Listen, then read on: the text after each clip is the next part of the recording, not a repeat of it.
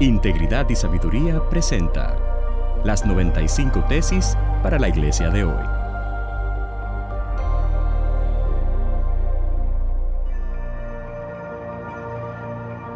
Tesis número 60 para la iglesia latinoamericana de hoy. Ser cabeza del hogar es un privilegio, pero también es una responsabilidad.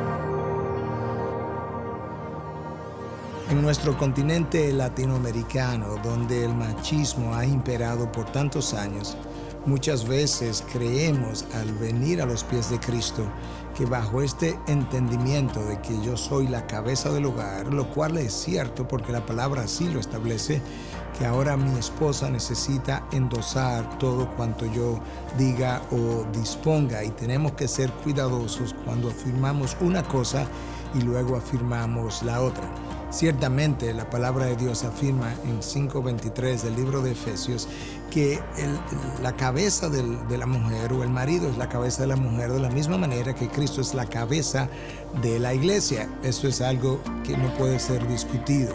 La pregunta es, ¿qué implica el ser cabeza del hogar? Obviamente va a implicar un liderazgo espiritual.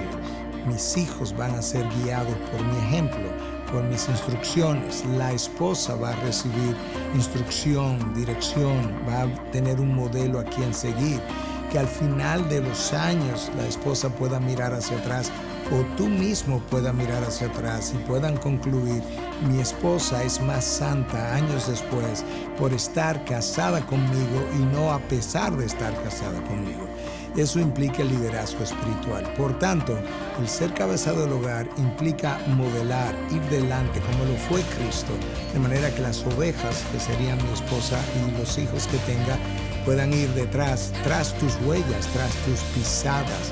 Eso nos va a poner a nosotros un mayor estándar y nos va a llevar a pensar más bíblicamente y más responsablemente de este enorme privilegio de liderar una familia pero también de esta responsabilidad monumental que tenemos ante Dios de ser agentes santificadores del hogar.